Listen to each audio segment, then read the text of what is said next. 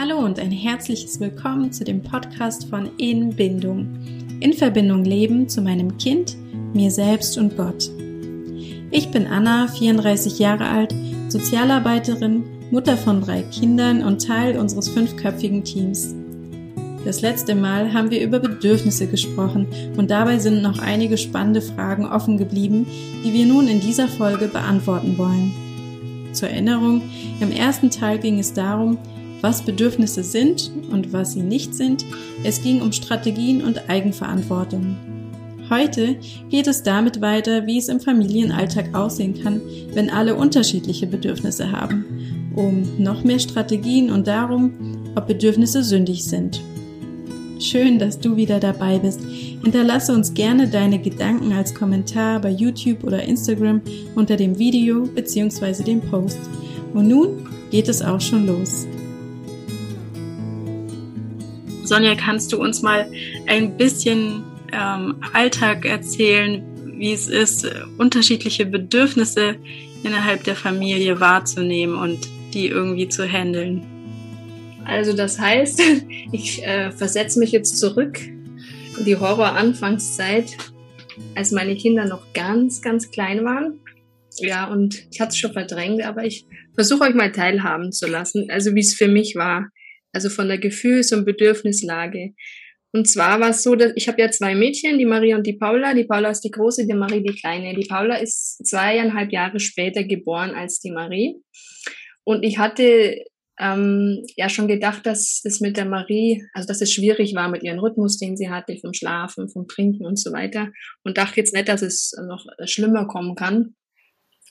Und also ein ganz großes Problem für mich war, also mit meiner Tochter, dass sie, also mit meiner großen Tochter, dass sie quasi zwar um sieben ins Bett gegangen ist damals, aber um fünf Uhr wach war. Und das war schon für mich ein Ding, mit dem ich überhaupt nicht klarkam. Aber da sprang natürlich mein Mann in die Bresche, um mir mein Bedürfnis nach Schlaf und nach Ruhe und Erholung auch noch früh zu erfüllen, am frühen Morgen, und hat das übernommen. Gut. Ähm, ja, meine zweite Tochter ist geboren. Und ich verspürte schon nach der Geburt keinen Adrenalinkick wie bei der ersten Tochter. Ich weiß, es klingt jetzt echt gemein und fies, aber ich habe dann das erlebt, was viele erzählen, so diese, der, der, der Chefarzt meinte, oh, sie haben ja da keinen Mutterkuchen, der da rauskommt, sondern es ist eine, eine Muttertorte, ja. Und genauso habe ich mich gefühlt. Diese Muttertorte ist weg, so wie alle sagen, der ganze Hormon schwang raus und ich dachte, ich habe echt gedacht, alter Schwede, das kann jetzt nicht sein. Wo ist jetzt dieser Adrenalinkick wie bei meiner ersten Tochter? Er ist nicht da. Also ich, ich, ich bin dermaßen runtergesunken in meiner Gefühlswelt. Also ich weiß nicht, ob es eine, postnatale Depression war oder ob es nur ein Babyblues war. Ich weiß es nicht. Es war, sie ist geboren, sie lag neben mir. Ich habe gedacht, oh, leck, jetzt geht's wieder los. Schlafmangel. Ganzes Programm. Ich pack's nicht, ich pack's nicht. Und wir hatten ja zu Hause ein Familienbett zu der Zeit auch schon, also wo die Marie mit drin war. Und ich kam aus dem Krankenhaus heim und dachte, ja gut, zwei, wenn sie alle zwei Stunden kommt, wird schon werden. Ne? Aber dieses Kind kam, er hatte keinen Rhythmus, kam mal nach 30 Minuten, mal nach einer Stunde, zwei Stunden waren schon wunderbar, wenn sie irgendwie auskalten hätte. Ja, also ich war ständig auf diesen gestressten Pegel und dann fing die Marie an, weil sie jetzt nicht gewohnt war, dass sie ja auch ständig aufgewacht ist. Also Marie wacht auf, Kind wacht auf. Ich war sowieso die ganze Nacht wach, weil ich ja durch meine Persönlichkeit sowieso durch jeden Quäker und jeden Rutscher und jedes Umdrehen und was weiß ich, also sofort wach wäre und dann natürlich auch wieder ewig braucht, bis ich einschlaf, ja. Und gut, ich habe gedacht, Sonja, du musst ja die Bedürfnisse von deiner Tochter erfüllen, also mach mal. Also was hatte jetzt die Paula für Bedürfnisse, die Kleine? Ich meine, Säugling, Julia hat es in der letzten Folge erwähnt, Nähe, Geborgenheit, Sicherheit, Nahrung, vor allem in der Nacht, ja, das wissen wir ja. So, was habe ich als Mama für Bedürfnis? Also gerade ich. Mein Hauptbedürfnis hier, Ruhe, Erholung, Schlaf. Sonst wird dein Akku leer, ja? Sonja. Reizverarbeitung. Und es war wirklich so, ich bin schon nach zwei Nächten auf ein Zahnfleisch gegangen. Und zwar so massiv.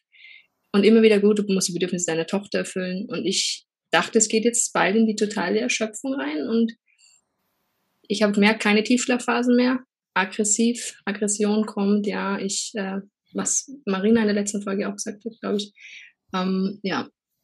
Und ich kam nicht an den Punkt, ich brauche Hilfe, ich brauche Hilfe. Es war einfach noch nicht da in dem Moment, ja. Und ich dachte mir immer, nein, das ist jetzt das zweite Kind, ich, ich muss jetzt da Bedürfnisse besonders erfüllen und so weiter. Und irgendwann meinte mein Mann dann Sonja, was haben wir denn für Bedürfnisse? Ja, Ruhe, Erholung, Schlaf. Habe ich gesagt, kannst ja nicht schon wieder du in die Bresche springen. Du hast ja auch irgendwie Bedürfnisse. Ne? Nee, er hat nur das Bedürfnis nach Nähe, meinte er dann. Dann hatten wir so einen Deal, dass er quasi um 24 Uhr mit der Paula dann ins Gästezimmer nach, es war damals unten bei uns im Haus, geht und es war ab Monat fünf circa, ja. Ich habe mich wirklich als Mutterflasche erstmal schlecht gefühlt am Anfang, weil ich mir gedacht habe, jetzt lasse ich meinen Mann da mit dem Kind, der, mein Mann erfüllt die Bedürfnisse meines Kindes und ich soll jetzt schlafen. Hm. Also die sind runter und wir hatten auf einmal Ruhe, die Marie und ich. Die Marie ist auch nicht mehr aufgewacht, die hat wieder ganz normal durchgeschlafen.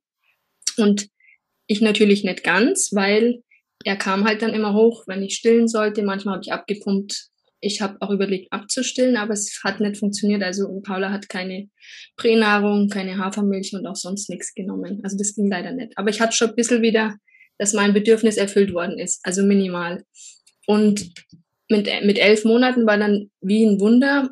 Mein kleines Kind sagt zu mir in der Nacht, also die hat schon gut sprechen können mit elf Monaten, sie will auch Flasche wie die Schwester, also wie Marie. Und da habe ich doch gut, machen wir das, probieren wir das aus zack, war kein Weinen, gar nichts. Also sie hat sich dann ab dem Tag ihr Bedürfnis, sage ich jetzt mal, selber erfüllt, weil ich hatte schon irgendwo ein schlechtes Gewissen, weil wir wissen ja, Saugbedürfnis ist auch da, kann da sein, sechs, sieben Jahre. Julia, gell, nach der WHO. Also, also war ich da wirklich froh, das war für mich auch von Gott so ge geführt. Und ab dem Zeitpunkt hat mein Mann wieder die Tochter übernommen im Gästezimmer unten und ich durfte sieben Stunden am Stück durchschlafen und das über Wochen über Monate, kann ich sagen. Und so lange habe ich gebraucht, bis mein Akku wieder, also langsam sich aufgeladen hat. Und es kam uns aber allen zugute, dass wir dann zusammen versucht haben, mein Bedürfnis zu erfüllen. Mein Mann aber gleichzeitig auch versucht hat, in der Nacht die Bedürfnisse der kleinen Tochter zu erfüllen. Ja, und da ist mir einfach wieder bewusst geworden, dass Mama ihre Bedürfnisse erfüllen muss, weil sonst ähm, die ganze Familie darunter leidet, hatte ich so das Gefühl. Und ich frage mich zwar manchmal schon auch, wie mein Mann so damit klargekommen ist, aber er sagt, für ihn war es kein Problem. Und da sind wir vielleicht auch an dem Punkt, dass je nach Persönlichkeit Bedürfnisse auch unterschiedlich ausgeprägt sind.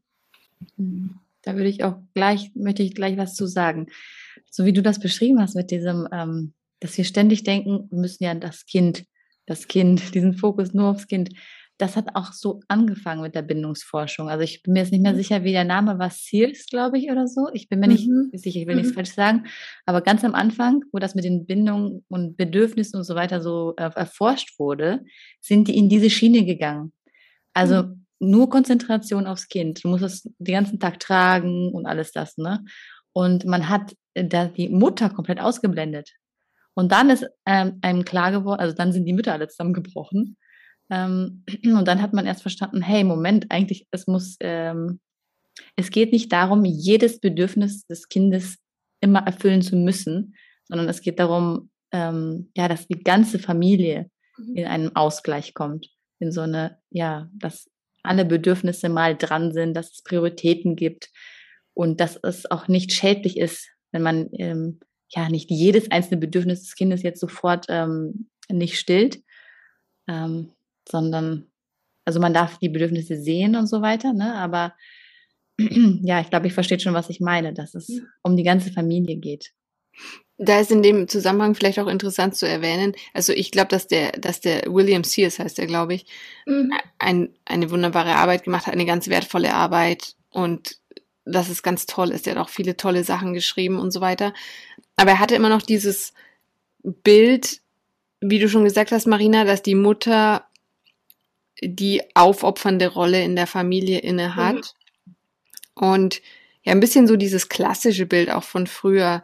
Die Mutter ist da ähm, und, und ist nur praktisch dafür da, sich um das Kind zu kümmern. Und das Problem ist einfach, dass das mit der Realität der heutigen Gesellschaft nicht mehr konform geht, weil eben die Mutter nicht mehr nur ähm, die Familien, die Hausfrau ist, sondern in ganz vielen Konstellationen sie halt noch ganz viel mehr macht und noch für ganz viel mehr zuständig ist und auch nicht mehr wie früher in so einer Hausgemeinschaft wohnt, wo dann auch noch Großeltern da waren, die dann andere Sachen halt übernommen haben oder auch trotzdem das Kind mal abgenommen haben und so weiter. Und, äh, und wie du sagst, Marina, die Mütter haben dann angefangen daran zu zerbrechen und ähm, deswegen ist es ganz wichtig zu sehen, dass eben auch andere, Sonja, so wie du gesagt hast, der Vater kann die Bedürfnisse auch erfüllen. Ähm, aber verstehst du, ich war halt auch an dem Punkt, wo ich sage, er steht ja früh auf und er hat sie die Nacht und er muss aber ja früh arbeiten. Also er hat ja gearbeitet, aber wir haben dann verstanden, dass das, was ich ja tue, auch gleichermaßen Arbeit ist. Und die Selbstwirksamkeit, ja, ja. wenn ich jetzt sage, das Bedürfnis nach Selbstwirksamkeit habe ich ja als Frau auch. Ja, und das ja. sich bei mir aber jetzt nicht, wenn ich mein Kind rumtrage oder still. Hm, ja, ja, eben. Der du Mann bist erfüllt sich ja die Selbstwirksamkeit, indem er seiner Arbeit nachgeht trotzdem, ja. Ja, genau. Nee, also da, davon musst du auch wegkommen. Das war bei uns nämlich genau das Gleiche. Mein Mann hat normal gearbeitet und ich hatte ja auch so ein High-Need-Baby, das erste Kind. Und es war ja auch so. Ähm, ich, wir, wir sind, der, der hatte dann eine Zeit, da habe ich alle 20 Minuten ist er aufgewacht.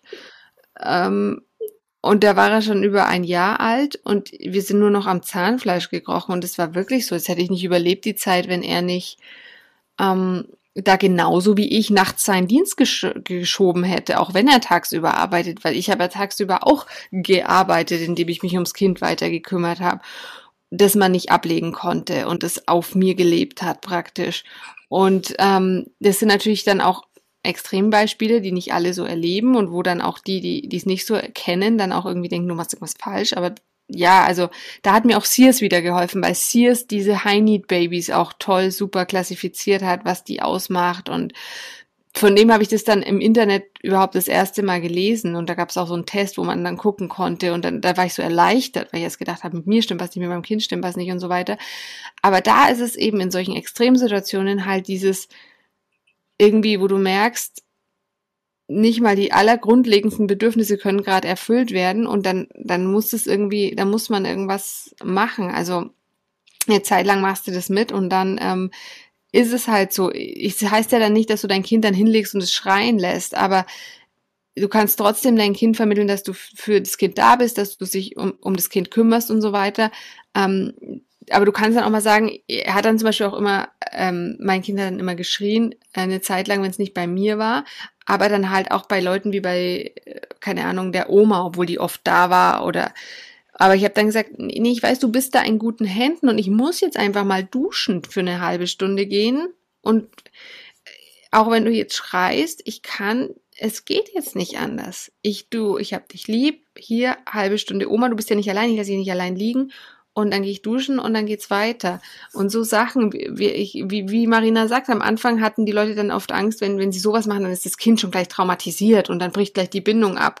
Aber das ist ja, es gibt immer zwei Extreme. So das eine Extrem, dass man dann so denkt und das andere Extrem, dass man dann halt denkt, ähm, äh, ja, also so eher dann Vernachlässigung des Kindes. Und ich denke, es ist dann eine Herausforderung halt, gerade in der BO-Welt, in der Attachment-Parenting-Welt sind wir dann oft in dieser Gefahr, in dieses andere Extrem, das Marina auch beschrieben hat, zu fallen. Ja, es funktioniert dann eigentlich nur, wenn der Verantwortliche auch ähm, gefüllt ist, sage ich mal, ja. Also, ja, ihr habt tolle Beispiele genannt. Ähm, vielleicht können wir nochmal drauf eingehen, wie wir denn zu unseren Bedürfnissen finden. Julia, du hattest ja schon mal die ähm, Bedürfniskarte angesprochen. Mhm. Vielleicht können wir da noch mal ein bisschen mehr drüber sprechen. Ja, ich habe das letzte Mal davon gesprochen, dass es in der gewaltfreien Kom Kommunikation in der GfK auch so eine Liste an Bedürfnissen gibt. Und das hat mir zum Beispiel geholfen. Ich habe mir die tatsächlich, also wenn man Liste Bedürfnisse GfK eingibt in Google, dann findet man da auch so Listen. Und ähm, es hat mir geholfen zu sehen, dass es eben mehr Bedürfnisse als nur diese Grundbedürfnisse nach Schlaf und Nahrung und so weiter gibt, sondern viel mehr nach Autonomie, Selbstbestimmung, Selbstverwirklichung, Spaß, ähm, Ruhe, Entspannung, dass es alles Bedürfnisse sind, die wichtig sind und die wir ähm, erfüllt haben müssen, damit es uns gut geht. Und manchmal, habe ich es letztes Mal auch schon gesagt, äh, geht's uns, sind wir manchmal so unzufrieden, unruhig, und schlecht drauf, machen den Partner vielleicht an und wissen gar nicht warum. Und aber eigentlich steckt irgendwas dahinter. Und diese Liste hilft einem dann dabei herauszufinden, was ist eigentlich gerade. Wie fühle ich mich? Also gibt auch eine Liste von Gefühlen in der GfK. Wie fühle ich mich? warum, was ist, steht dahinter und so dem Ganzen auf den Grund zu gehen, weil wir das, denke ich, verlernt haben, weil es uns ja von Anfang an so weitergegeben wird, dass wir eben nicht auf unsere Bedürfnisse achten, sondern sie eigentlich immer überrennen, um, um irgendwelchen Ansprüchen, egal ob in der Schule oder vielleicht auch im Elternhaus oder so, zu genü genügen. Also das heißt jetzt zum Beispiel bei dem, was ich vorhin erzählt habe, wenn ich das jetzt so benennen würde, nach dem, was Julia sagt, wird sich das ungefähr so anhören. Ich fühle mich erschöpft, ich brauche Ruhe und ich erfülle mir dieses Bedürfnis nach Ruhe, indem ich mich jetzt zehn Minuten auf die Couch lege und mich ausruhe. Ja? ja, man kann dann auch immer, wenn man das Bedürfnis erkannt hat, sofort sich eine Strategie überlegen, wann kann ich es mir erfüllen, wie schnell, was kann ich sofort tun, vielleicht um das ein bisschen zu erfüllen und wann habe ich Zeit, um das richtig zu erfüllen. Mhm. Hm. Mir hilft auch oft schon allein diese Planung, okay, wenn ich weiß, dann und dann kann ich mir das Bedürfnis erfüllen. Ich muss mir dann gar nicht mehr dieses Bedürfnis erfüllen, weil ich mich schon so darauf freue. Also ob es dann auch erfüllt wird, spielt dann eigentlich nicht mehr so eine große Rolle, aber einfach, dass ich äh, weiß, es gibt einen Weg. Mhm. Allein das schon ähm, gibt mir so viel, dass ich, äh, ja, dass mein Bedürfnis dann schon erfüllt ist, weil ich einfach weiß, es gibt eine Lösung dafür. Ja, es ist genau, ich kann das voll nachvollziehen. Ich habe mom momentan einen Vormittag in der Woche, äh, wo ich mich in Nürnberg in der Innenstadt ins Café setze während meine Kinder in Schule und Kindergarten sind. Und meine Tochter geht erst seit diesem Jahr in den Kindergarten und es ist für mich so ein Luxus, dieser Vormittag. Für mich, was mache ich an diesem Vormittag? Ich arbeite für uns, für unser Projekt. Ich schreibe E-Mails, ich schreibe an unserem Buch, ich schreibe an Podcast-Folgen, ich, äh, keine Ahnung, übersetze irgendwas. Aber es ist so cool, einfach in diesem Café zu sitzen, irgendwas Leckeres, ein leckeres Stück Kuchen zu essen und einen Tee und einen Kaffee und, und, und einfach so die Leute ein bisschen zu beobachten, ein bisschen Musik vielleicht noch nebenbei zu hören. Und das ist, und da freue ich mich die ganze Woche drauf. Auch wenn ich ja da auch arbeite. Aber es macht mir einfach Spaß und, und das ist so ein richtig schönes Highlight meiner Woche, wo ich so meine Bedürfnisse, ja, auch nach Selbstbestimmung, Selbstverwirklichung, Autonomie, Unabhängigkeit, mal nicht fremdbestimmt sein. Also das ist wirklich ja, also für mich eine ganz, also für mich eine total tolle Strategie. Mein Mann ist da ganz anders, ähm, weil der sagt, ihn würde es voll nerven, äh, im Café zu sitzen, weil da ist ja auch Musik und andere Leute, die sich dann unterhalten, dann kann er sich nicht konzentrieren, dann könnte er überhaupt nicht arbeiten und so. Und ähm, weil äh, ich zu ihm schon mal gesagt habe, ob er mal mitkommen mag ins Café, weil er ähm, auch von zu Hause viel arbeitet, wenn er nicht zu Termin unterwegs ist. Und dann hat er gesagt, nee, also das fände dann blöd. würde nur, das, also es würde auch nicht gut gehen. Er würde da so neben mir sitzen, mir zuliebe da dann so drauf warten, dass wir jetzt endlich wieder gehen können. Also, und das, ja, also sind wir ganz anders. Und das ist das auch, dass man rausfinden muss, was einem gut tut und wie man seine Akkus gut aus, aufladen kann. Hm. Wichtig in dem Zusammenhang, ähm, jetzt wo du das mit dem Mann angesprochen hast, was ich auch lernen durfte, ist, dass ich für meine Bedürfnisse selber verantwortlich bin. Mhm. Dass ich nicht darauf warte, dass mein Mann mein Bedürfnis entdeckt und es mir erfüllt. Äh, so habe ich es irgendwie aus meiner Herkunftsfamilie äh, gelernt und es war immer ja ein Warten und Hoffen. Ähm, genau, ich darf es mir selber erfüllen. Also diese Erkenntnis ähm, hat viel bewirkt. Mein Mann ist zum Beispiel sehr gut darin, ähm, seine Bedürfnisse zu erfüllen. Und ähm, was mir am Anfang, was ich ein bisschen komisch fand, wo ich mir dachte, okay, jetzt nimmt er sich einfach das raus und erfüllt sein Bedürfnis so. Und ähm, ja, ich bin jetzt hier auf der Strecke oder so, aber ich durfte viel von ihm lernen. Also heute mache ich das genauso, ja. Also ich darf mir das auch, nee, äh, ich darf mir meine Bedürfnisse auch erfüllen. Das ist ähm, ein Glaubenssatz, der mich heute prägt ähm, der früher unvorstellbar gewesen wäre. Ich denke, dann auch eher drauf gehofft hätte, mhm. dass andere das erkennen und ähm, mhm. und ja auch irgendwie ein bisschen Wertschätzung, ne? wenn, mhm. wenn andere mein Bedürfnis sehen und es mir erfüllen. Das habe ich irgendwie mit Liebe gleichgesetzt, aber ähm, wichtig ist, ich darf mir mein Bedürfnis selber erfüllen. Ich denke, wichtig ist in dem Zusammenhang, in dem Zusammenhang ist auch wichtig, dass ich mit meinem Partner halt in der Kommunikation mhm. bleibe. Ja. Ähm, dass es eben nicht so in dieses Gefühl abrutscht, boah, ich arbeite nur und du äh, machst, was du willst oder so, sondern dass man da wirklich sieht, ähm, was sind meine, was sind deine Bedürfnisse und wie können sich jeder seine Bedürfnisse so ähm, erfüllen, dass es für unsere Familie insgesamt am besten ist. Hm. Also das, es gibt ja durchaus auch ähm, Partnerschaften und Familien und Ehen, wo dann einer von den beiden Partnern ähm, so einen Ego-Trip fährt. Ich mache, was ich will und äh, die Frau kümmert sich irgendwie um alles.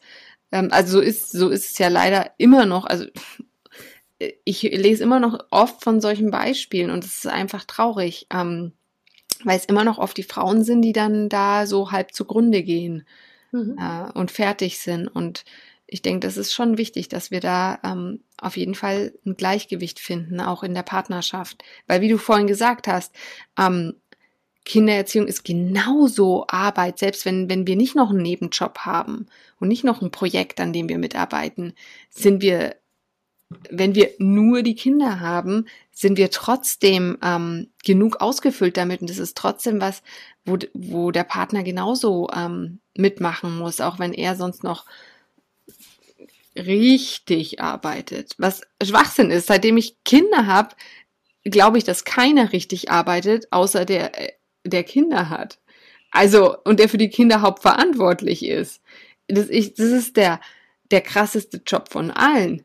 Und ich, ich meine, das kennen auch bestimmt viele. Ähm, ich habe mir so, also einerseits habe ich mir schon gewünscht, bei meinen Kindern zu sein, aber ich habe mir auch oft gewünscht, ach, wenn ich auch mal einfach jetzt einen Tag im Büro sitzen könnte oder so. Wenn ich doch mal wieder Single wäre, gell, Julia, und keine Kinder hätte. Nee, nee, was heißt keine Kinder hätten? Einfach, wenn man mal tauscht, damit der andere mal sieht, was man leistet.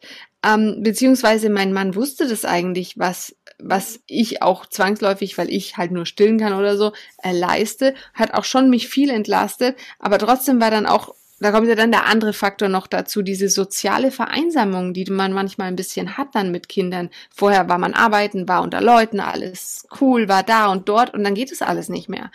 Und dann ist man daheim mit einem Baby und klar, dann gibt es dann die Ober, ne, ich will jetzt, ich will nicht bö nichts Böses sagen, aber ich habe diese Leute beneidet. Es gibt Eltern, die dann ihr Baby überall mit hinschleppen können und es schläft auch überall und die setzen es dahin und ja und alles easy und wir machen immer noch Party wie früher, yeah und ähm, und es ist cool, wenn es für die funktioniert, aber ich muss sagen, die meisten Kinder sind nicht so. Und meins war es garantiert nicht. Meine beiden waren es nicht ähm, dass, dass das so geht, dass ich mir dann noch diese Bedürfnisse so erfüllen kann wie früher. Da muss man dann neue Wege finden und dieser Prozess ist einfach schwierig manchmal.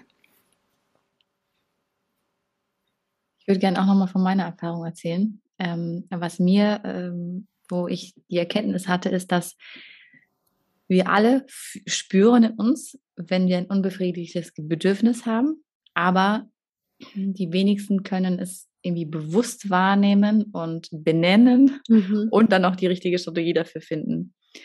Ähm, also ich, ich nehme das Beispiel mal Baby, ne? Es ist geboren und es hat das Bedürfnis nach Nähe und so weiter. Und was macht das? Es schreit, es fühlt sich total unwohl, es macht irgendwas, Hauptsache, es wird das, es soll irgendwie besser werden, aber ähm, genau, wenn wir da nicht da wären und wüssten, okay, jetzt, was mache ich jetzt damit und so, um das Bedürfnis zu erfüllen, genau, auf jeden Fall, es geht ja dann noch weiter. Kinder ähm, dann in einem Geschwisterstreit fangen die an zu schlagen oder irgend sowas. Und dahinter das Bedürfnis zu sehen, also das ist ja unsere Aufgabe. Wir müssen, wir, dürfen ähm, hinter diesem, ja, dieser, dieser Frustration irgendein Bedürfnis sehen oder ein Gefühl und es dem Kind bewusst machen. Weil erst wenn es ins Bewusstsein kommt, es ist unterbewusst da, es steuert das, die, das Verhalten des Kindes, aber wenn, erst wenn es bewusst wird, ähm, kann es sich verändern auch. Also der Umgang damit kann sich verändern. Und ähm, mir hat es unglaublich geholfen, ja, zu lernen, äh, dass, dass die Gefühle des Kindes zu sehen und das Bedürfnis zu suchen, weil es mir gleichzeitig geholfen hat, auch meine dann gleichzeitig wahrzunehmen oder zu verstehen und so weiter. Weil ich das ja auch nicht hatte. Ich hatte ganz oft schlechte Laune und wusste nicht, woher das kommt. Wusste auch nicht, wie ich das jetzt damit umgehen soll. Dann gab es da die Serien, die dann mich schön abgelenkt haben oder so weiter. Aber jetzt vor ein paar Monaten waren wir unterwegs ähm, nach Guatemala und haben einen Zwölf-Stunden-Flug hinter uns gehabt. Und normalerweise hätte ich da die ganze, ganzen Flug, die Serien, also irgendwelche Filme durchgeguckt, weil ich voll diesen, diese Neigung eigentlich dazu habe. Aber mir ist bewusst, also mir ist, ich habe da festgestellt, ich habe gar nicht mehr diesen krassen Impuls, mich abzulenken durch diese Filme und so weiter, weil ich jetzt eine ganz andere Selbstwahrnehmung habe und weiß, was befriedigt wirklich mein Bedürfnis und was ist einfach nur so Ablenkung oder so weiter. Also das hat mir unglaublich geholfen und das ist auch ein Weg zur Reife. Also ähm, Junita hat es in, ihren, in, in ihrer Emotionsreihe, dass es darum geht, ähm, Gefühle dürfen müssen, wie war das nochmal? Wie war die Reihenfolge? Ich habe schon vergessen. Junita könnte uns jetzt weiterhelfen, mhm. aber Gefühle müssen benannt werden, sie müssen gefühlt werden und dann können sie gemischt werden. Mhm. Und das alles, das ist alles durchs Bewusstwerden, durchs Sprechen mit dem Kind und dem das Sagen. Ähm, das ist total wichtig, wenn, weil wenn man nicht darüber spricht, Genau, wenn man sie nicht benennt oder wenn man den Ausdruck verbietet, dann kommt man auch nicht ins Mischen und ins Verarbeiten, mhm. sondern dann geht man nur ins Unterdrücken. Genau, und das ist alles dann in diesem Unterbewusstsein und man nimmt es eigentlich überhaupt nicht wahr und so. Das ist, ja, also das war meine, meine große Erfahrung, wie ich dann angefangen habe, das wahrzunehmen. Ja, sehr spannend. Ähm, lass uns doch jetzt nochmal auf den Aspekt eingehen, ob ähm, Bedürfnisse denn sündig sind. Ähm, ja, oft denkt man vielleicht so in christlichen Kreisen, ähm, ja, ob das nicht zu egoistisch gedacht ist. Und ja, Marina, vielleicht kannst du uns da nochmal deine Gedanken mitteilen. Ja, als ich, äh, bev also bevor ich auf die bedürfnisorientierte Erziehung gestoßen bin, habe ich ja schon ganz viele Erziehungsratgeber gelesen und ähm, habe mich überall erkundigt. Und ich bin tatsächlich auf ein paar erschreckende Bücher auch gestoßen. Ähm, jetzt im Nachhinein sind sie für mich noch schlimmer als damals schon. Und ähm, da war ein Autor, der zum Beispiel gesagt hat, also Babys manipulieren vom ersten Tag an. Und wir sehen ihre Boshaftigkeit dadurch, dass sie schon direkt nach der Geburt versuchen, einen Keil zu setzen zwischen Mutter und Vater, indem sie sich so dazwischen drängen wollen. Und das dürfen wir ihnen nicht erlauben. Also wir müssen von Anfang an das schon mal sozusagen brechen oder ja, diese Boshaftigkeit da irgendwie ihr entgegen, was entgegensetzen. Und dann war das andere, und dann rauben sie ja auch der Mutter den Schlaf. Also so als ob das Kind sich dazu bewusst so entschieden hat, das jetzt so zu machen und der Mutter, die Mutter zu ärgern und so weiter. Und ähm, das sind alles so ähm, Wurzeln von der, also Einflüsse der schwarzen Pädagogik. Ich weiß nicht, wer sich schon mal damit beschäftigt hat, aber ähm, Johanna Hara war das, ne? Julia, du hattest in deinem Baby, in deiner Baby-Podcast-Folge über Johanna geredet, äh, die in der Nazi-Zeit dieses Buch geschrieben hat, wo es auch sehr ähnlich war. Und das hat auch in unseren christlichen Reihen sozusagen ähm, ja, Einfluss gehabt. Und dann wurde, wird das halt immer mit der Boshaftigkeit oder Sündhaftigkeit des Kindes so zusammengebracht, was man jetzt so bekämpfen muss. Mhm. Ähm, und es zeigt eigentlich, wie wenig man ähm, wirklich weiß über das Gehirn des Kindes. Ähm, und die Neurowissenschaften die haben jetzt so viel mehr Erkenntnisse gegeben und wir dürfen darauf hinschauen und wir dürfen davon lernen, ähm, dass es, äh, dass Kinder einfach noch nicht die Reife haben. Also ihr Gehirn ist gar nicht reif genug, um jetzt bewusst dazu sich zu entscheiden, irgendwas zu manipulieren, sich da was zu überlegen, jemanden zu ärgern und so weiter, sondern ähm, ja, das Gehirn eines Kindes funktioniert einfach noch ganz anders als das eines Erwachsenen. Und wir dürfen nicht mit diesem, also wir brauchen nicht mit diesem Blick des bösen Kindes ähm, ja gleich zu Beginn anzufangen und einfach sofort in den Machtkampf zu gehen. Also dann, dadurch gehst du ja sofort in den Machtkampf und willst zeigen, wer jetzt hier der Boss ist und so weiter. Ja, ich denke auch, was zeigt es für ein Gottesbild, oder? Also du hast jetzt gesagt, was zeigt es für ein Bild, dass wir noch nicht, dass wir damals, wo diese Bücher auch geschrieben wurden, teilweise halt auch noch nicht so die Erkenntnis über die Hirnentwicklung und so weiter haben, aber was haben wir da für ein Gottesbild? Wenn wir, ähm, wenn wir so mit den Kindern umgehen und wenn wir denken, die man, also die manipulieren uns gleich, keine Ahnung. Ich denke mir dann immer, wäre Jesus mit den Kindern so umgegangen? Ich kann es mir nicht vorstellen. Ähm, und, und was du gesagt hast, also es ist halt total schwierig.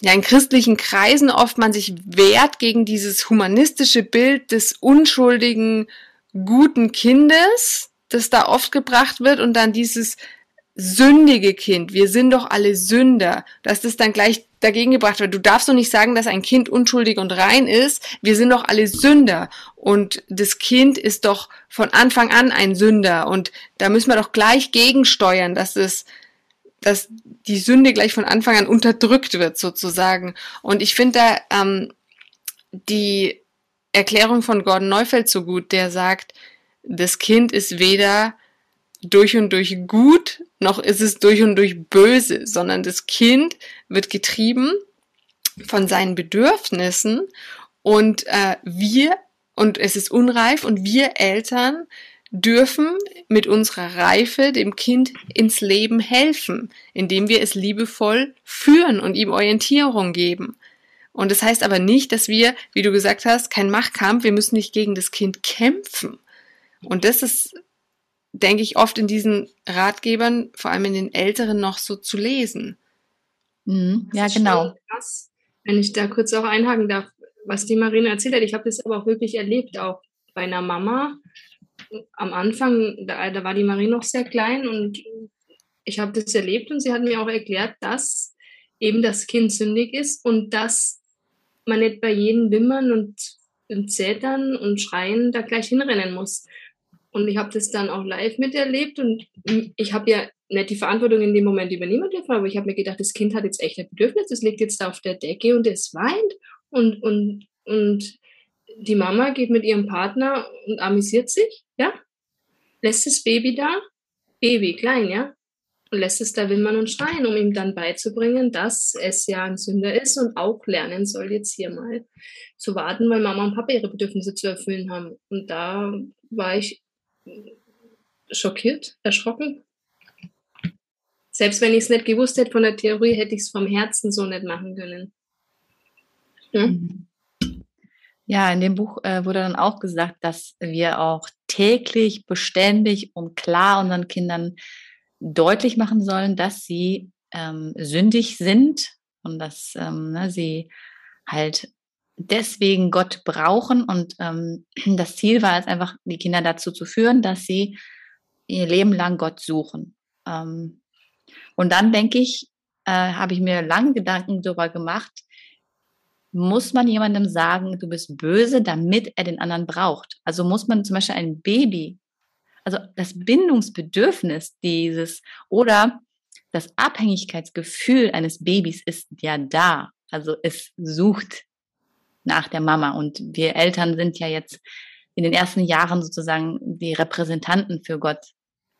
Wir zeigen ähm, ihnen, ja, wie Gott ist, geben ihnen ein Bild von Gott. Und sie haben das Abhängigkeitsbedürfnis und sie brauchen uns.